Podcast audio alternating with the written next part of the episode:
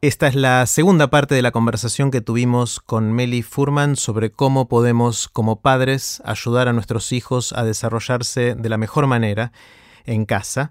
Eh, y en esta segunda parte hablamos mucho sobre cómo la tecnología impacta nuestro rol de padres y cómo puede a veces ayudarnos y a veces hacernos la vida un poquito más difícil o al menos desafiante. Puse los links relevantes en aprenderdegrandes.com barra Meli 2018. Con ustedes la segunda parte de la conversación con Meli tengo varias reacciones. Una es la inmensa mayoría de las cosas que me decís que es importante para el desarrollo de nuestros hijos y que deberíamos como padres hacer en la escuela no suceden.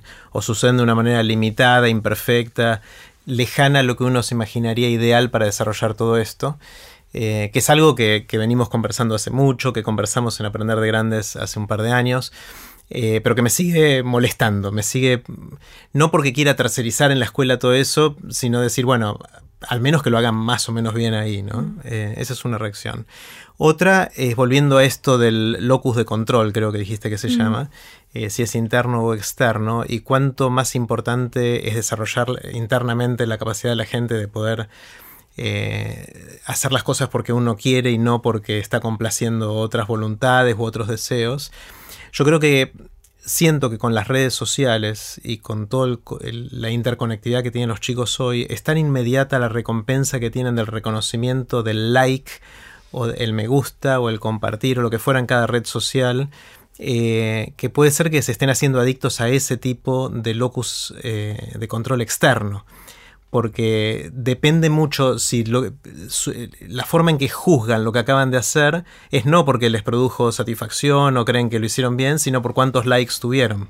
Y, vos dijiste adictos y, la palabra está perfectamente usada, ¿no? Porque estamos como en un momento de desafío los padres y, como padres y también nosotros como adultos, ¿no? De, esto de estar hiperconectados eh, y sobre todo a las redes que nos dan recompensas inmediatas. Eh, porque estamos cableados para que eso sea lo que nos mueva, ¿no? Hay, hay un, volviendo al, cerebro del principio, eh, tenemos una parte del cerebro que se llama el circuito de recompensa que libera un neurotransmisor que se llama dopamina a lo loco cuando tenemos recompensas del estilo, una torta de chocolate, papas fritas, este, una pareja que nos gusta o recompensas sociales y también la novedad. Entonces, imagínate algo de recompensa social con la novedad de que todo el tiempo estás viendo si hay más likes o menos.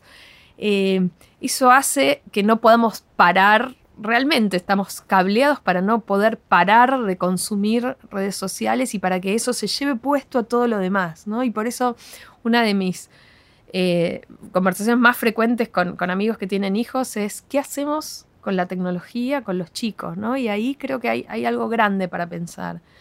Y hay dos cosas para pensar. Por un lado es qué tecnología y para qué. Y la otra es cuánto. Y qué otra cosa alternativa tienen.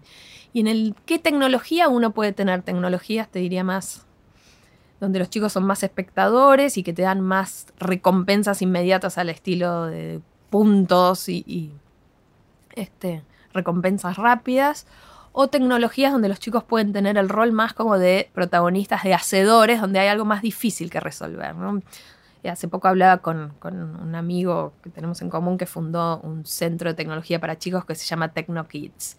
Y él me decía, eh, no es lo mismo crear un videojuego, no es lo mismo jugar un videojuego que crearlo. Y me parece que ahí hay uno de los secretos, ¿no? De, con la la tecnología está y es parte de nuestra vida y está bien que aprendan a usarla, pero hay como padres, como curadores de con qué tecnología, este, qué tecnología acercarles a los chicos. Para mí una de las claves es entornos donde ellos tengan que producir algo, no solo consumir. Y ahí ya hay una primera este... Ahora, la mayoría, inmensa mayoría de las cosas que los chicos ven normalmente sin que influyamos nosotros son mucho más pasivos, me parece. Totalmente, ¿no? Y entonces, pero cuando son más chicos tenemos un poco más de control de qué les damos, ¿no? Y entonces pueden jugar a jueguitos muy simples de premios todo el tiempo o a, no sé, ahora una, yo, yo lo que yo hago como madre es tratar de limitar, ahora vamos a eso, ¿no? El cuánto de tecnología, es lo menos posible en mi caso. Tengo hijos chiquitos que están terminando el jardín.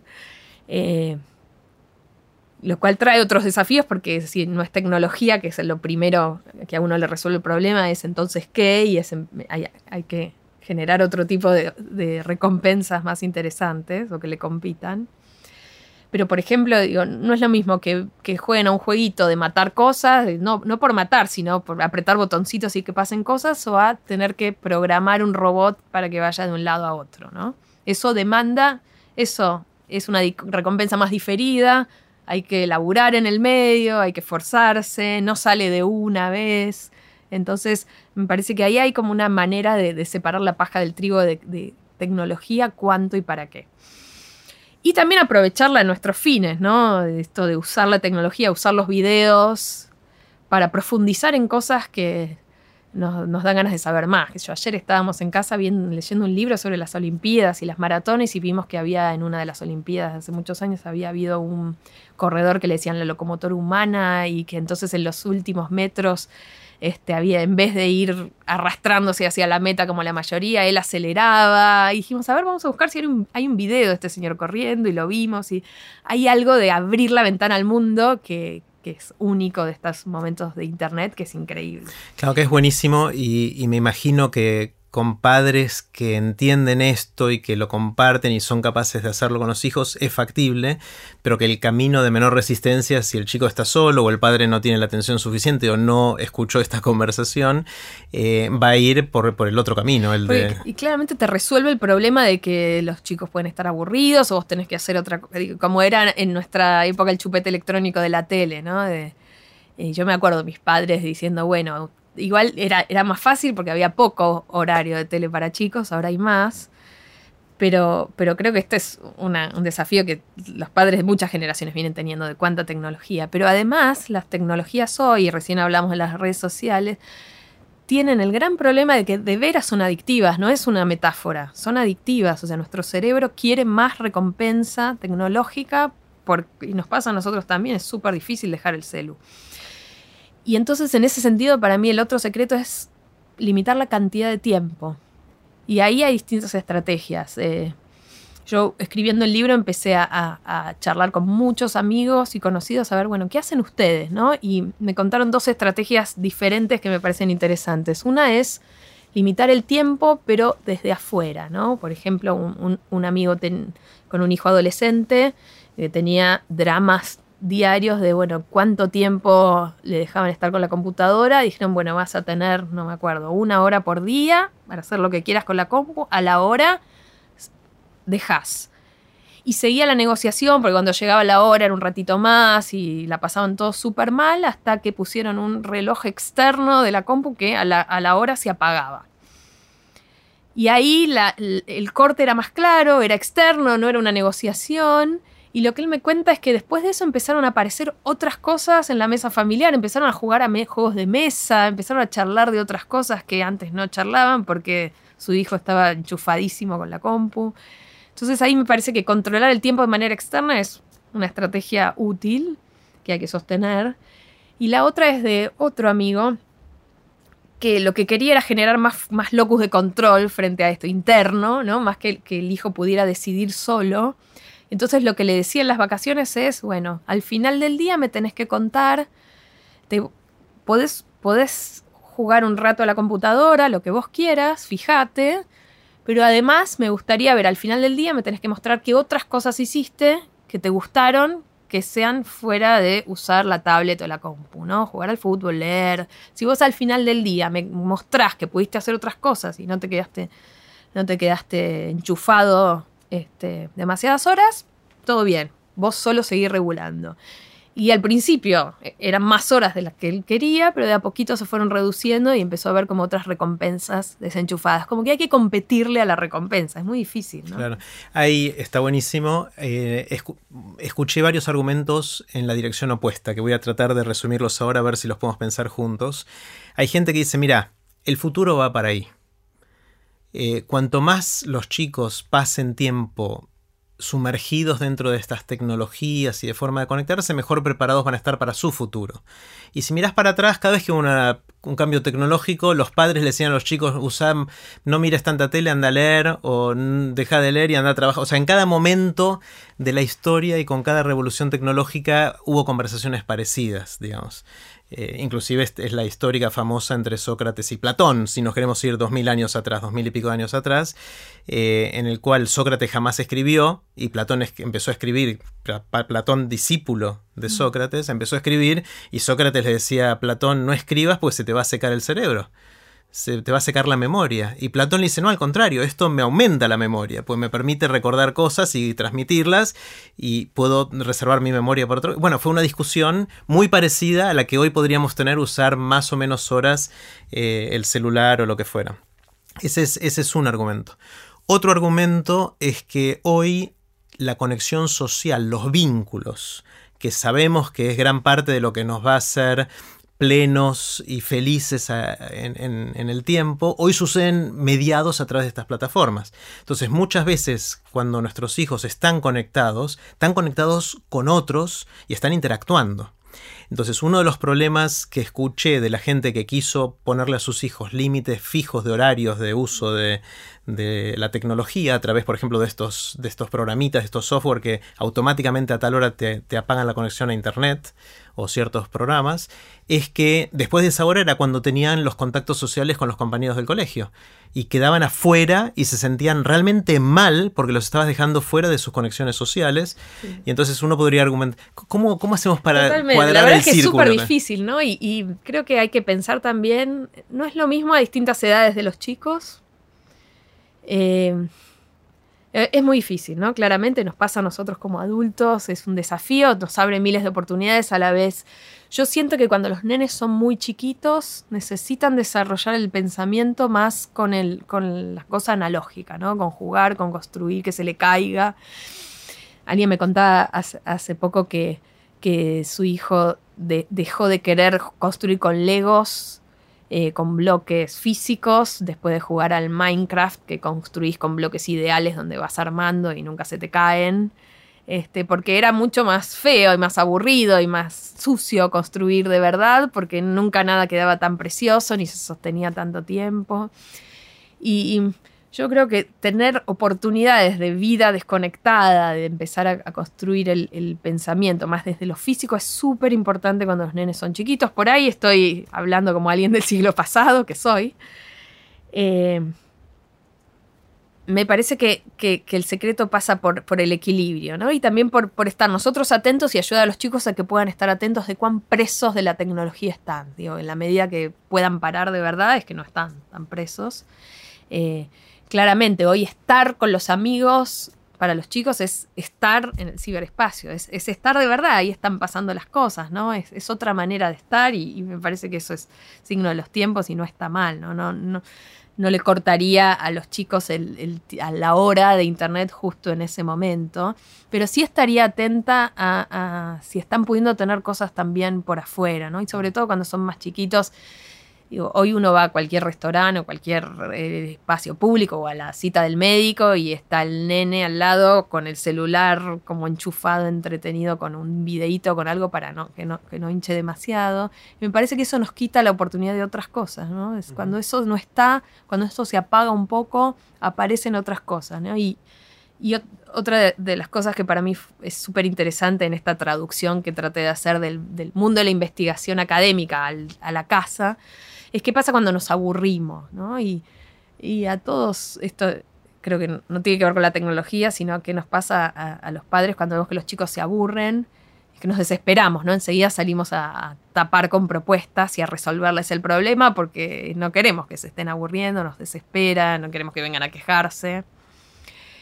Pero hay muchas investigaciones que muestran que aburrirse un poco está bueno, porque es ahí donde aparecen cosas nuevas, eh, aparecen cosas que imprevistas, ¿no? Este, tenemos como chance de, de, apagar el estímulo y, que aparezcan cosas distintas, ¿no? sé, me acuerdo de un estudio donde pusieron a, gente a copiar eh, nombres de una guía telefónica súper larga, una, cosa, una actividad súper tediosa y después comparado con otros que habían hecho una tarea que no era aburrida.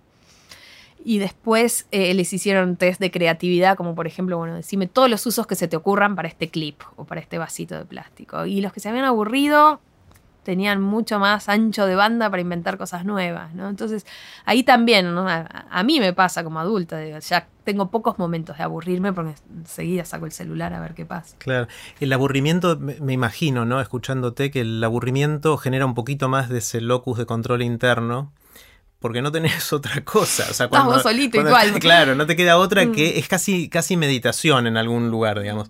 Tiene un aspecto medio de, de introspección de, hasta pensar, che, me estoy aburriendo. O sea, cuando estás metido en una tarea, claro, ni siquiera estás pensando en, en, qué estás sintiendo. Cuando vos te aburrís y vas a quejarte a tus padres que estás aburrido, por lo menos eh, hiciste consciente de lo que sentís. Cosa que en, en, otra situación de entrar en la vorágine de la notificación constante de la, de la, del circuito de recompensa que hacías antes, por ahí ni siquiera podemos hacer esa metacognición de lo que nos está pasando en ese momento, ¿no? Totalmente, ¿no? No tenemos como ni tiempo de, nada, nos llamamos, ni nos atendemos el teléfono a nosotros mismos, ¿no? Estaba, viendo, no sé, hace poco fue un congreso de... Eh, un, congreso que era justamente cómo enseñar a pensar y una de las que, una de las que presentaba se llama Mary Mordino Young y contaba, es una neurocientífica, y mostraba qué pasa, qué le pasa al cerebro de la gente cuando la ponen, lo ponen en el, escáner, en el resonador magnético, a ver cómo, cómo se enciende, eh, cuando no hacen nada. ¿No? Hay momentos con estímulos y momentos sin. Y medio se dieron cuenta un poco por casualidad lo que pasaba, porque eran los momentos como de descanso. Y veían que siempre en esos momentos de no estímulos se encendían varias zonas del cerebro a la vez, que a la vez consumían un montón de energía, que hay algo que lo llaman el modo default, que es en ese modo default pasan cosas, ¿no? También en nuestra mente, y donde a veces aparece la famosa idea en la ducha, ¿no? Donde, a veces aparecen las mejores cosas, pero lo tengo que habilitar. Y mm, para los chicos, digo, no lo van a hacer solos en la medida que no, los ayudemos. Hmm.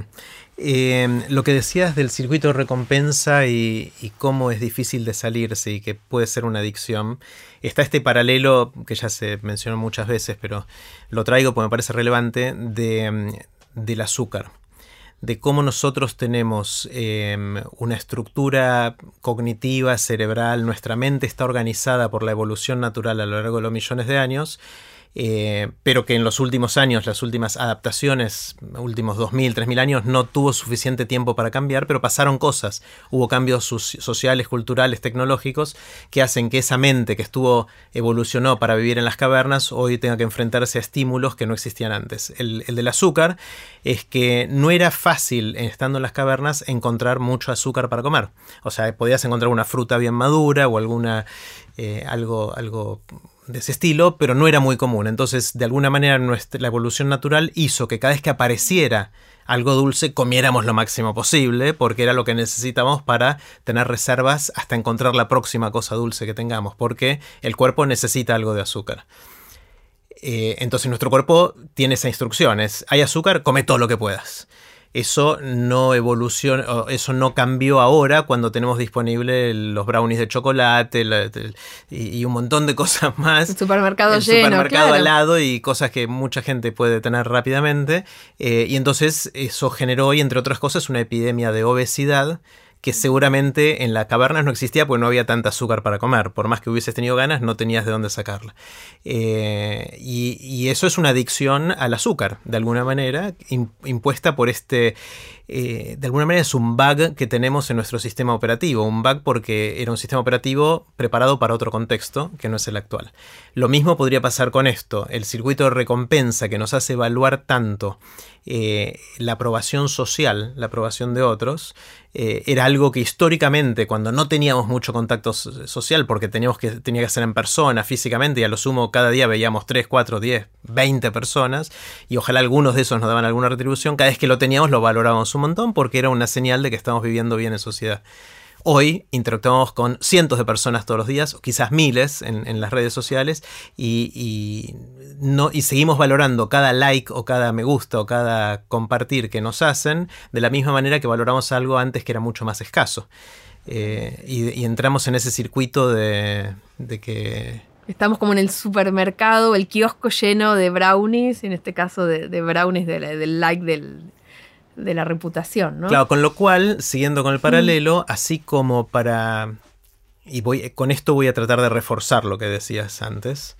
Em, así como para la obesidad surgió la dieta como concepto, que es decir, cómo hacemos artificialmente para limitar esa ingesta de azúcar, eh, con mayor o menor éxito, pero está el concepto de la dieta y la gente con la dieta y con la culpa de que no está haciendo la dieta y todo eso, quizás el limitar el acceso a la tecnología indiscriminadamente es la dieta tecnológica.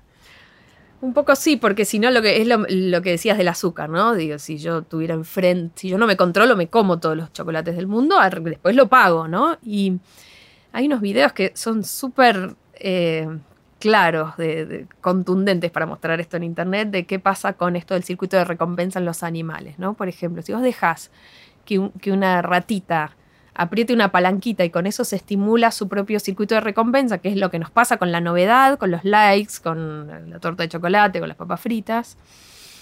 La, rata la primera vez la aprieta por casualidad, le da como un pequeño estímulo que libera la dopamina de su cerebro, estimula su circuito de recompensa, se siente bien.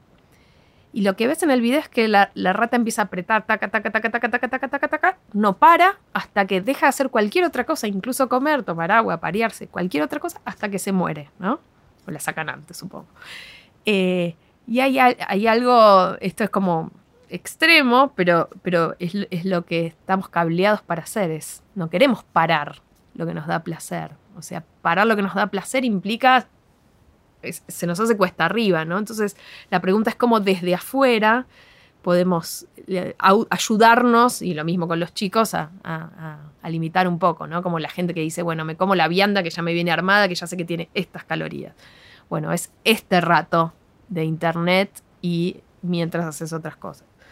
Eh, pero creo que también ayuda, así como uno no come este, azúcar pura, comer alimentos más este, complejos donde hay menos azúcar o hay otras cosas y por eso yo te decía lo de la tecnología más interesante, donde los chicos tengan la posibilidad de hacer cosas y de, crear, ¿no? De, conseguir recompensas más en diferido, como programar un robot, crear una película, eh, obviamente, ahí hay un mundo que antes no existía y del que queremos que los chicos participen. Sí, pero es ahí donde el rol de los padres es clave porque el chico por sí solo no tiene el concepto de hacer dieta tecnológica. O sea, necesitamos poner esos límites y para eso hace falta nosotros ser conscientes de todo esto que estás diciendo, porque la mayoría de nosotros no lo somos. Y es ser conscientes y también tener el tiempo y dedicarle un rato a acompañar, ¿no? Porque a veces es, implica estar, porque suponete los nenes están programando un robot y ahí no les sale. Y bueno, es estar y ayudar un poquito a destrabar cuando algo, mm. algo no funciona. O sea, no es sacarnos el problema, si nos sacamos el problema de encima, no nos lo sacamos a, largo plazo. Claro. Eh, hay, hay, otro concepto que creo que corta transversalmente a mucho de lo que venimos diciendo. Eh, y que suele llamarse como la capacidad de posponer la gratificación, ¿no? que es algo que se sabe ya hace mucho tiempo, que correlaciona bastante con eh, alguna medida de éxito en la vida, donde podemos debatir que cómo se mide el éxito, pero eh, muchas veces la gente que tiene esa capacidad de de posponer la gratificación es la que invierte en su propia educación, la que puede ahorrar más dinero, la que puede construir algo y hacer un esfuerzo para construir algo en el futuro, etc. Y está el famoso experimento de los malvaviscos, de los marshmallows, que, que muestra eso. Eh, que lo resumo brevemente. Sí, contalo, vos, porque vos me lo contaste a mí. vos, es un experimento y, se los recomiendo que lo busquen en la web, eh, Marshmallow Experiment, un experimento del malvavisco. Es para chicos de... Yo no lo hice al final con los míos, creo porque me daba un poco de temor que iba a pasar. Eh, es para chicos de cuatro, lo hacen con chicos de cuatro años, un experimento de los años 70, donde ponen a un nene o a una nena solo en, una sala con un investigador que le dice, bueno, te voy a dar este malvavisco. Malvavisco es esa cosa como medio gomosa con azúcar, una golosina. En Argentina no se come tanto, pero en, otros países más. En Estados Unidos es muy popular y los chicos la llevan cuando hacen un fogón, lo calientan con un palito en el fogón. Es, como el equivalente en, otros países al, no sé, dulce de leche. No sé, sí, es algo rico que a los nenes les gusta, les gusta mm. mucho comer. Entonces les dicen, bueno, acá tenés este malvavisco, te lo voy a dejar, me voy a ir de la habitación y voy a volver en 10 minutos y si no te lo comiste, te voy a dar dos y te llevas dos. Y se va. Y si te lo comiste, ya está, fue eso. Te comiste eso. Y, el investigador se va, hay una cámara ¿no? oculta en esa habitación y se ve qué es lo que hacen los nenes. ¿no? Y entonces hay de todo. Hay nenes que inmediatamente no llegó a irse el investigador, ya se lo morfaron, otros que se debaten, lamen un poquito, los miran, es conmovedor verlos. Van, van y vienen, eh, este, lo miran pero lo, lo dejan, ¿no? se debaten. y finalmente se lo comen y otros que no se lo comen.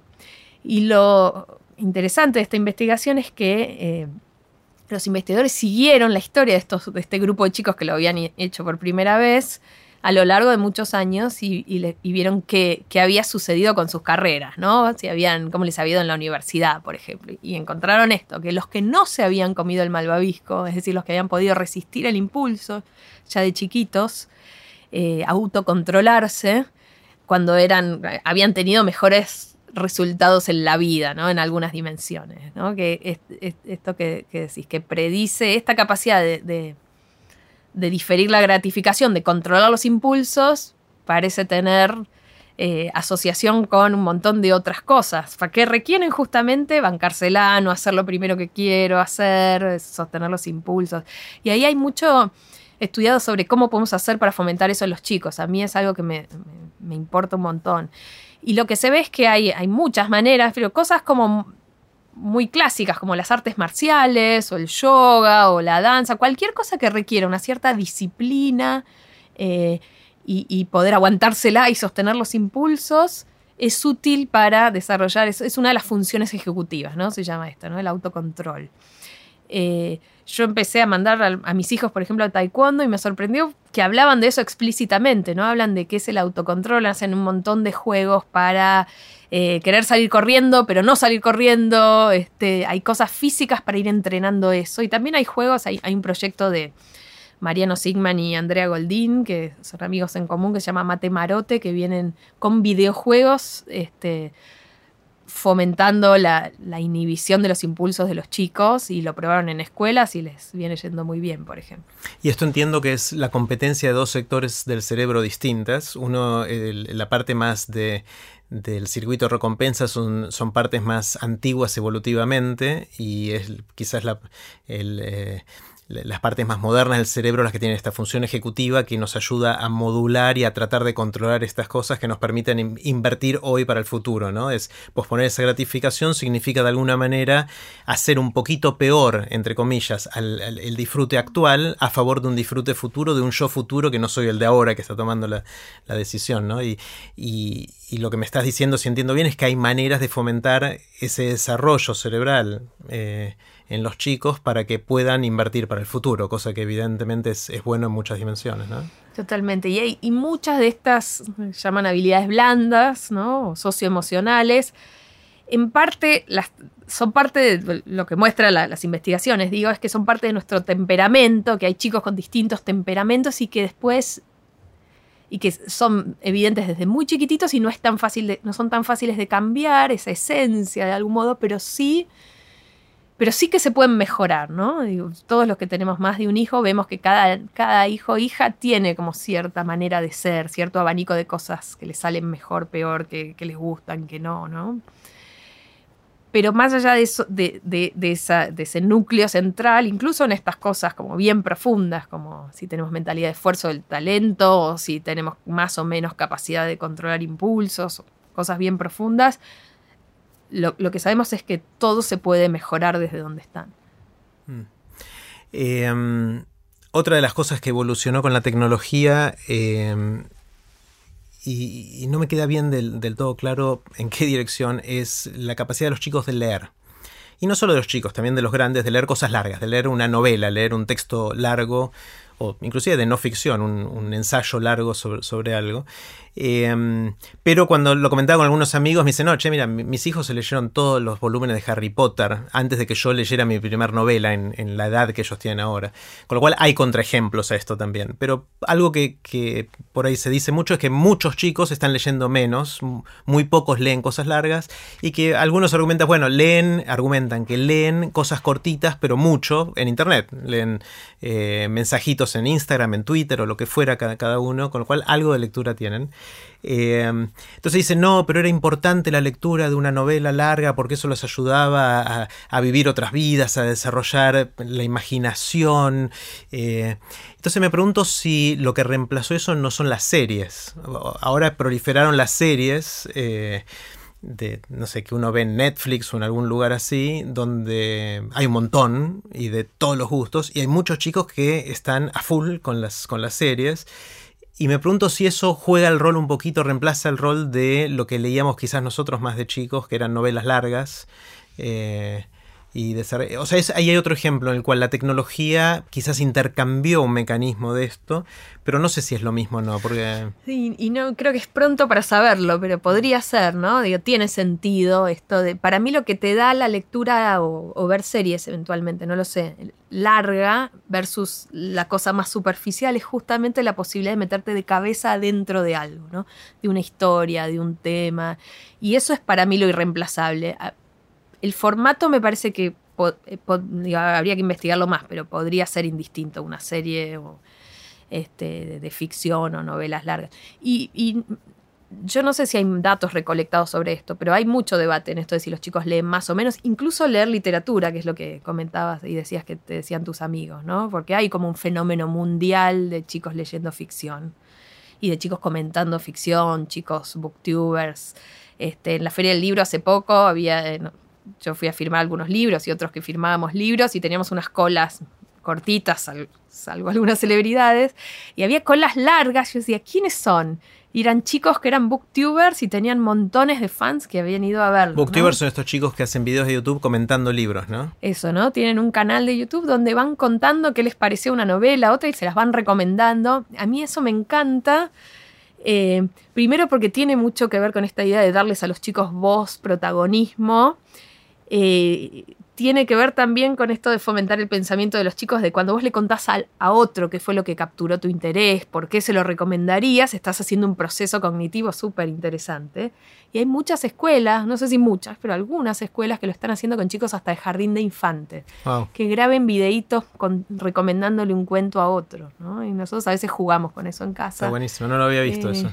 Eh, es algo que, que se puede hacer por, eso no sé si hay tanta diferencia respecto de las edades, sino de la complejidad, pero es tener siempre las antenas paradas de poner a los chicos en el rol de pensadores activos, de protagonistas. ¿no? Otro caso de eso, no sé si se llama fanfiction o algo así, que es eh, gente que inventa próximos libros de, por ejemplo, Harry Potter.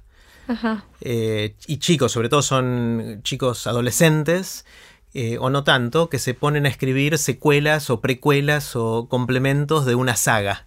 Me encanta. Eh, creo que se llama fanfiction, pero no, estoy, no estoy seguro. Pero ahí, ahí sería otro caso de cómo hacer para ponerse en los pies del escritor ese para seguir una historia que, había terminado, supuestamente. ¿no? Y con chicos más grandes, ¿no? Esto que yo decía desde chiquitos que uno puede empezar a pensar por de qué, de qué otra manera terminarías vos esta historia cuando estás leyendo leyéndoles un cuento cuando tienen 4, 5, 6 años, ¿ah? cuando esos ya tienen ¿no? las riendas de de, porque eh, pensar en el trabajo y en la cantidad de esfuerzo que implica escribirte toda una nueva historia o grabártela en video o en el formato que sea, ¿no? Ahí, no insisto que me parece que el formato no es, no es la clave, sino la profundidad de poder sostener algo en el tiempo y, que eso yo, yo creo que tiene, tiene correlato fuerte en cuanto ellos después van a poder perseguir sus proyectos y ser resilientes cuando sean grandes. Una de las preguntas que me gusta mucho hacer al final de las conversaciones de Aprender de Grandes y que seguramente te la hice cuando conversamos la primera vez es cómo hacer para ayudar a que otros generen pasión por algo. Mm. Em, es algo que a mí me, ocupa, me preocupa, para mí, para mis hijos, para la gente que me rodea, porque siento que una vez que uno genera pasión por algo, eh, las cosas suceden uno termina de aprender, se las, arregla por más que tenga más recursos, menos recursos, no importa. Hoy es bastante fácil acceder a videos o tutoriales o gente que te enseñe o otros que sepan del tema o que hayan publicado. Eh, con lo cual una vez que uno siembra esa semilla, casi lo demás es viene por añadidura. Uno puede debatirse cuál es la mejor manera de aprender algo, pero está bien, eso es casi algo que... Pero si uno está realmente motivado, lo va a aprender más tarde o más temprano lo va a terminar aprendiendo. No sé si en este ejercicio que hiciste de, mirar los, aprendizajes de la educación y llevarlo a casa, si hay algo que podamos también pensar en cómo hacer para que nuestros hijos desarrollen pasiones por, cosas que sean pasiones de largo plazo, que los acompañen durante, durante toda la vida. Yo creo que hay varias cosas ahí. Una es modelar eso nosotros, ¿no? poder compartir nuestras pasiones, involucrarlos y, este, eh, incluso por ahí no son pasiones nuestras viejas, pero la pasión por aprender, yo te contaba, bueno, nada, nos pusimos a investigar sobre las lombrices, el circo, cualquier, las guerras de la independencia, cualquier excusa es buena para encontrar lo apasionante de cualquier cosa y meter el acelerador a fondo y ver a dónde nos lleva. Entonces, modelar esa pasión por, por estar aprendiendo para mí es algo que eh, tiene chances como de, transmitirse o de cosas que de verdad nos apasionan. No sé, soy una apasionada del tenis o del ajedrez o de la literatura antigua. Y esto vale también por la negativa. Eh, hay veces que queremos acercarles a los chicos cosas que a nosotros nos aburren soberanamente o no nos apasionan y compartirlas con ellos porque creemos que son importantes y no funcionan. ¿no? Una de las historias que yo recogía para el libro es un amigo que creí, creía con fundamentos que el chico tenía que el hijo tenía que aprender cosas de tecnología, armar robots, circuitos, y entonces se compró un montón de kits y lo empezaron lo empezaron a hacer juntos y los dos la pasaban pésimo porque el padre estaba contando los minutos para que se acabara y el hijo también y no estaba funcionando. Y dijo, bueno, acabemos con esta farsa, cambiemos, esto no me gusta ni a mí ni a vos, no está funcionando como a él le importaba el asunto, consiguió un lugar para mandar al hijo para que aprendiera eso con otro, al que sí le apasionara, y finalmente terminó compartiendo con, su hijo las novelas biográficas que, a él sí le gustaban y terminó siendo un momento de encuentro. porque para mí el qué es la excusa, ¿no? Obviamente hay ciertos aprendizajes que son importantes en estos tiempos, pero es encontrar algo que compartir, que nos apasione a nosotros y a ellos eh, y darle para adelante como botón de muestra de todo lo que te depara de lindo la vida de ahí en adelante. Y después encontrarán las suyas, pero creo que esas son las semillas. Mostrar pasión y aprendizaje profundo juntos, que además la pasamos bien todos, eh, como para que queden esos, esas lucecitas que, después sigan buscando. Ojalá, ¿no? Uno no controla. Eh, como con vos ya hicimos el bombardeo de preguntas la vez pasada, eh, pensé en dos nuevas preguntas que quiero hacerte. Así terminó la segunda parte de la conversación con Melina Furman. No se pierdan la tercera y última parte que estuvo buenísima.